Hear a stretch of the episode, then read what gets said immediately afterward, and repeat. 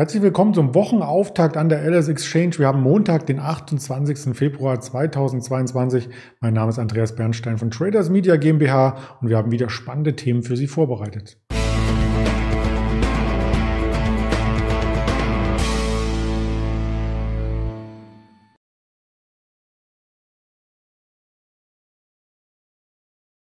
Der DAX steht natürlich ganz oben wieder auf unserer Agenda. Wir schauen aber aus aktuellem Anlass auch auf die Rüstungsaktien, auf die Deutsche Bank und auf Food Locker. Ich hoffe, ich habe es richtig ausgesprochen. Das wird uns gleich der Händler Patrick sagen in Düsseldorf, ob ich da auf dem Holzweg bin oder das ganz gut vorgeprobt hatte, den ich recht herzlich hier begrüße. Hallo Patrick. Hallo Andreas, das hat sich sehr gut angehört. Ich glaube, so wird Dankeschön. Beim DAX fällt es mir ja gar nicht so schwer, das auszusprechen. Der ist ja viel einfacher zu sprechen. Aber volatil bleibt er dennoch. In der vergangenen Woche am Freitag sah es ein bisschen so aus, als ob wir uns von den Tiefs äh, stark lösen könnten. Der Abwärtstrend war fast überwunden. Dann kam die Schlussglocke. Die amerikanischen Märkte schlossen sogar mit einem Wochenplus. Und heute am Montag ereignen sich äh, wieder News, äh, die den DAX ordentlich zurückwerfen. Wir stehen aktuell bei 14.200 Punkten und damit wieder auf dem Niveau, wo wir am Freitag zur Eröffnung schon standen. Genau, richtig. Also äh, jetzt gerade am Wochenende gab es da nochmal viel Bewegung, was, was die Nachrichtenlage an, äh, angeht. Und äh, wir sind ja Ende letzter Woche so ein bisschen stärker aus dem Handel getreten, weil man auch gehofft hat, dass man hier vielleicht eine Lösung äh, findet. Zumindest auch, dass die, dass die Reaktion mit Sanktionen aus wirtschaftlicher Sicht, äh, politisch kann man die, glaube ich, mehr als vertreten, aber aus wirtschaftlicher Sicht natürlich auch schädlich sind, auch für die, die heimischen Aktienmärkte. Und da gab es jetzt am Wochenende eben vor allem die Nachrichten, dass äh, Putin hier äh, mit äh, atomaren Waffen droht. Also so direkt hat das nicht ausgesprochen, aber so wurde das dann äh, interpretiert von der Medienwelt. Ähm, und dass eben dann auch die Reaktion ähm, kam aus, äh, von Seiten der USA und der Europäischen Union, dass man hier äh, die russischen Banken vom SWIFT-System ausschließt. Also ein Kommunikationsnetzwerk, mit dem die Banken dann eben kommunizieren. Und wenn das eben, oder wenn man dort eben ausgeschlossen wird, dann äh, liegt das gesamte Geschäft quasi brach und man hat keine Möglichkeit hier äh, inter, also zwischen den Banken zu, zu kommunizieren. Davon ist selbst die Zentralbank betroffen in Russland. Also das sind hier schon sehr, sehr drastische Maßnahmen, ähm, die Russland auch sehr stark treffen. Aber man sieht eben auch, auch auf dem heimischen Aktienmarkt, das hat natürlich auch Folgen, also auch gerade die deutschen Finanzinstitute, äh, europäische Finanzinstitute, die äh, Verbindungen nach Russland haben, die sind natürlich auch sehr, sehr hart getroffen. Ähm, und auch da drohen dann massive Ausfälle, wenn es dort auch zu Insolvenzen kommt in der Bankenlandschaft. Das haben wir damals gesehen. Das ist zwischen USA und Europa ähm, sind die Verwurzelungen noch ein bisschen stärker, aber so eine, so eine amerikanische Subprime-Krise hat dann zu einer weltweiten Wirtschafts- und Finanzkrise geführt. Also da sieht man auch, ähm, ja, wie labil das Ganze ist und dass man hier auch mit diesen äh, Sanktionen dann sich selbst so ein bisschen gefährdet. Aber ich glaube, das ist äh, eine vertretbare Möglichkeit, um hier gegen vorzugehen, weil die, die humanitäre Katastrophe dort, die sich da eignet mit zivilen Opfern, mit Soldatenopfern, also das ist schon wirklich, trifft, glaube ich, jeden, der, der den Fernseher anschaltet und die Nachrichten schaut, sehr, sehr stark. Von daher, ähm, ja, glaube ich, sind das vertretbare Maßnahmen, die aber hier negative Effekte haben. Und so sind wir jetzt im DAX auch wieder relativ schwach. Also im Vergleich zum Freitag-Schlusskurs mit dem Future dort äh, etwa 400 Punkte sogar. Ähm, und mal schauen, wo da jetzt die Reise noch hingeht. Ähm, anders als bei Rüstungsindustrie, die ja natürlich sehr, sehr stark profitiert davon. Mhm. Bevor wir die Rüstungsindustrie mal mit zwei Unternehmen vorstellen, würde ich gerne noch auf das große Bild eingehen. Also in der DAX ähm, rein charttechnisch immer noch im Abwärtstrend. Ich hatte es schon angedeutet. Und auf Monatssicht hat sich dieser Wechsel, den wir seit letztes Jahr Juni ähm, hier gesehen hatten, äh, bei einem Plusmonat, einem Minusmonat, einem Plusmonat, einem Minusmonat jetzt aufgelöst. Wir haben nämlich den zweiten Minusmonat in Folge. Das dürfte sich jetzt für den Februar auch nicht mehr umdrehen. Das denke ich auch nicht. Also charttechnisch äh, oder auch fundamental und charttechnisch beides äh, spielt hier, glaube ich, eine untergeordnete Rolle, weil man das gar nicht absehen kann. Also ich weiß nicht, wer da jetzt eine fundamentale Prognose wagt ähm, zu einzelnen Unternehmen oder auch zu der Gesamtheit der Unternehmen, dann in einem Aktienindex. Und auch charttechnisch, glaube ich, äh, da können noch so interessante Chartformationen ausgebildet werden wenn dort äh, der nächste Luftschlag kommt oder auch ein anderes Land noch angegriffen wird, dann glaube ich, ist auch die charttechnische Situation völlig irrelevant. Von daher glaube ich, ist es jetzt wirklich so, dass man da von Nachricht zu Nachricht guckt, schaut, ob sich die Lage entspannt, ob es da weiterhin zu Spannungen kommt. Und äh, von daher ist das richtig angesprochen, ähm, ist auch ein wichtiger Punkt, aber sowohl Charttechnik als auch Fundamentaldaten, glaube ich, sind jetzt die nächsten Wochen erstmal so ein bisschen untergeordnet. Da schaut man, wie sich die Lage einfach entwickelt. Mhm. Und ein Thema, was wir als Berichterstattung hier äh, mit reinbringen möchten, sind die äh, Waffenhersteller, weil nämlich auch da die Bundesregierung einen kompletten Kurswechsel vollzogen hat. Und wir hatten vor einer Woche ja schon einmal über die Quartalszahlen von Rheinmetall gesprochen. Insofern passt es ganz gut, dass wir das nochmal auf der aktuellen Agenda haben. Genau, richtig. Also wir haben jetzt äh, zwei Unternehmen dann dabei, Hensoldt und, und Rheinmetall. Ähm, wenn du gerade äh, schon von Rheinmetall äh, gesprochen hast, können wir vielleicht äh, bei, bei Rheinmetall äh, ganz kurz starten.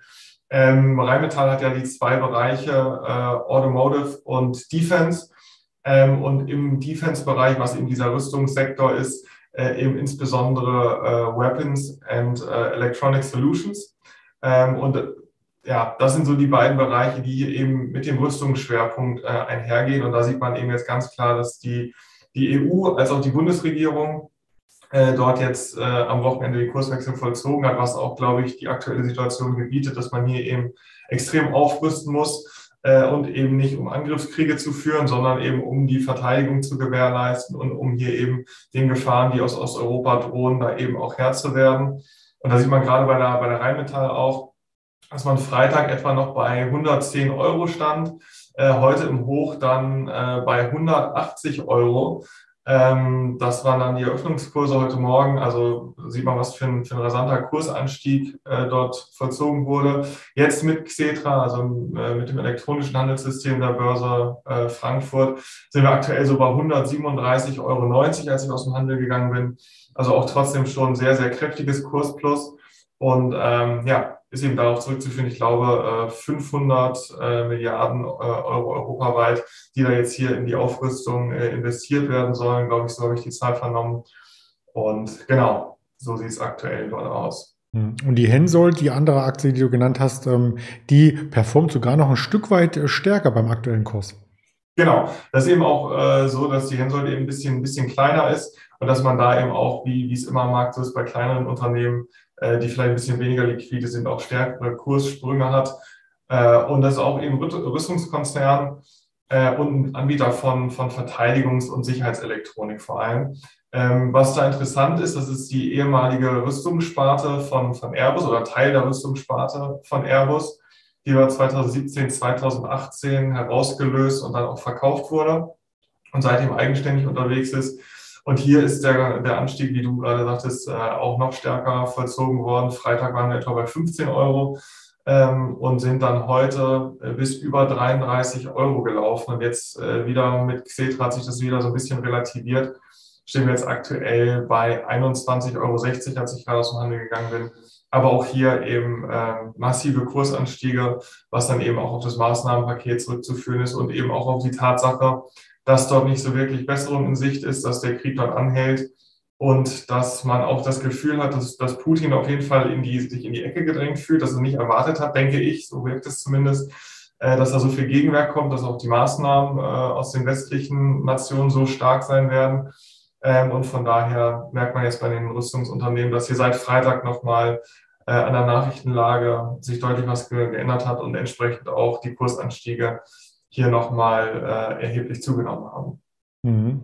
Und das ist natürlich nichts, was in einen ESG-Fonds äh, reinpasst, aber trotzdem im aktuellen Umfeld wollten wir das hier entsprechend mit darstellen. Die Banken hast du schon angesprochen, die Banken sind die größten Verlierer bei diesem äh, SWIFT-Thema, weil nämlich auch nicht nur zwischen den Banken, die vom SWIFT ausgeschlossen würden, nichts mehr geht, sondern es gibt ja sicherlich auch Kredite, die an die Banken gegeben wurden, die jetzt ausgeschlossen wurden und die können sie dann nicht mehr zurückzahlen. Habe ich das richtig kombiniert? Genau, richtig. Also äh, insbesondere Banken, die jetzt auch ähm, ja, eine Vernetzung zu russischen Banken haben, die sind besonders stark betroffen. Also sieht man äh, europaweit eigentlich jetzt an den Kursen. Muss man mal schauen, was die äh, US-amerikanischen Banken machen, wenn dort auch der Handel eröffnet. Da sind die Kurse immer noch so ein bisschen aussagekräftig, aber hier in Europa sieht man schon ganz klar, dass hier äh, deutliche Kursverluste äh, hingenommen werden müssen und Kurseinbußen stattfinden, was eben auch, wie, wie du gerade richtig gesagt hast, daran liegt, dass man hier vielleicht auch äh, Exposure bei russischen Banken hat, was, was dann im, im Fall einer Zahlungsunfähigkeit ähm, ja, verloren ist oder auch, dass eben vielleicht auch Russland anordnet, dass äh, ausländische Gelder nicht zurückgezahlt werden dürfen. Also da sind ganz viele mögliche äh, oder ganz viele Möglichkeiten, wie eben auch europäische Banken davon betroffen werden können.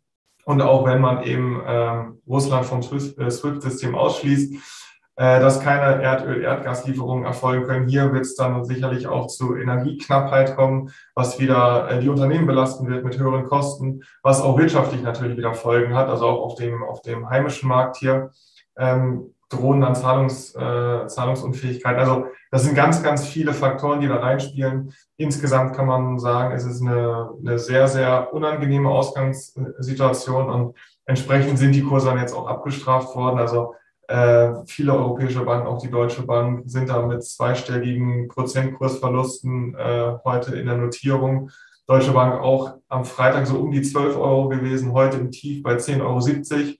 Jetzt gerade, als ich rausgegangen bin, bei 10,80 Euro etwa. Also ähm, da ist auch jetzt am Ende, egal ob es da jetzt zu einer Zinswende kommt, was ja die Banken die letzten Wochen immer sehr, sehr stark geflügelt hat, äh, sondern da bricht dann wieder die nächste Krise herein und das sind auch keine rosigen Aussichten für Finanzinstitute hier im europäischen Raum.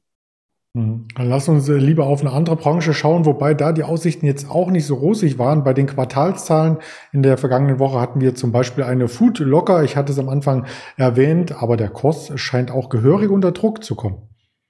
Genau, richtig. Foodlocker ist ja ein Einzelhändler von, von Sportschuhen, Sportbekleidung, ähm, hat dort sehr, sehr viele Kunden, äh, deren Sachen dort angeboten werden. Und dort gab es am Freitag eben die Zahlen, die dort vorgelegt wurden. Und äh, die waren auch nicht äh, sehr rosig, wenn wir schon bei der Terminologie von gerade waren. Ähm, dort ist es eben so, dass viele äh, Kunden von Foodlocker, beispielsweise Nike, eben auch sehr, sehr stark auf den Direktvertrieb setzen. Also dass man da jetzt eben nicht mehr jemanden zwischenschaltet, der die eigenen Sachen verkauft und entsprechend auch eine Marge kassieren will und muss, damit es funktioniert, sondern dass man hier sehr, sehr stark in den Direktvertrieb geht. Und das trifft äh, insbesondere Unternehmen wie Foodlocker sehr, sehr stark.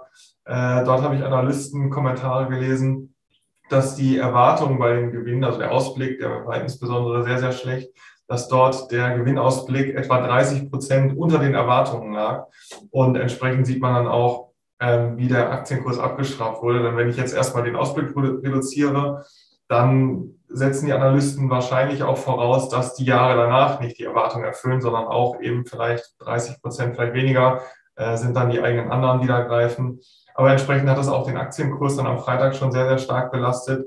Und wir sind dort von 36 Euro vor den Zahlen äh, etwa auf 25,50 Euro aktuell gefallen, also was, was dann auch ungefähr so mit den, mit den 30 Prozent einhergeht, ähm, die die äh, Erwartungen heruntergenommen wurden. Und auch die, die Analysten äh, Zielranges, also die, die Kursziele, die dort ausgegeben werden, sind sehr, sehr stark reduziert worden. Also ich hatte auch was gelesen, dass da Ziele zwischen 40 und 45 Dollar lagen vor den Zahlen, jetzt auf etwa 25 Dollar angepasst wurden, also herabgesetzt wurden. Und entsprechend sieht man auch, dass da der Kurs äh, sehr, sehr stark darunter leidet. Und äh, ja, da bleibt es auch spannend, wo die Reise hingeht, wie sich das auch entwickelt, welche Strategien Sportartikelhersteller wie Nike und die dort angeboten werden, noch verfolgen äh, ob dann weiterhin auf den Direktvertrieb gesetzt wird oder ob man hier vielleicht nochmal wieder den Weg einschlägt, als dass man an den Margen was ändert, dass man sich da einig wird. Also das bleibt auf jeden Fall spannend, aber aktuell sieht es auch da äh, nicht besonders gut aus und die Zahlen von Freitag waren, waren sehr, sehr schlecht, insbesondere wenn man den Ausblick anschaut. Ja, und auch aus dem Bereich gibt es weitere Quartalzahlen in dieser Woche. Wir haben zum Beispiel auch am Mittwoch eine Abercrombie Fitch und eine Victoria's Secret. Wo hast du zuletzt eingekauft? Aber weder noch. Also, das ist die, die Unterwäsche bei Victoria's Secret oder so, die, die glaube ich, passt mir nicht ganz. Das ist, glaube ich, äh, nicht, nicht, nicht ganz für mich gedacht. Und Abercrombie Fitch, ich glaube, ich war da früher mal drin, aber äh, aktuell äh, war ich in den beiden Läden schon, schon sehr, sehr lange nicht mehr. Okay, dann lass mich bei den anderen gar nicht weiter fragen, ob du äh, von Lucid vielleicht ein Auto bestellt hast. Nein. Also es gibt auf alle Fälle ganz viele Quartalszahlen von Hewlett Packard. Heute noch 3D Systems, Berkshire Hathaway meldet, eine Zoom Video Communications kommt auch heute nach Börsenschluss und dann in den nächsten Tagen auch noch eine Salesforce. Das dürfte sehr, sehr äh, spannend werden. Und Snowflake, das sind so die Unternehmen, die wir auch immer mal mit besprochen haben aus dem Technologiebereich. Da bin ich persönlich gespannt drauf. auf und die Börse wartet jetzt auf die Nachmittagsdaten. 14 Uhr harmonisierte Verbraucherpreise aus Deutschland und 14.30 die Warenhandelsbilanz, die Großhandelsinventare, der Chicago Einkaufsmanager Index und der Dallas Fed Herstellungsindex aus den USA. Wir werden darüber berichten auf unseren Formaten der LS Exchange, auf Twitter, auf Instagram, auf Facebook. Das YouTube-Video gibt's auch als Hörvariante bei dieser Spotify, Apple Podcast und Amazon Music. Ganz lieben Dank, Patrick, für die vielen wertvollen Informationen auch zu deinem Shoppingverhalten. Und dann wünsche ich eine erfolgreiche Handelswoche. Danke, Andreas. Das wünsche ich dir auch. Auf Wiedersehen. Ciao.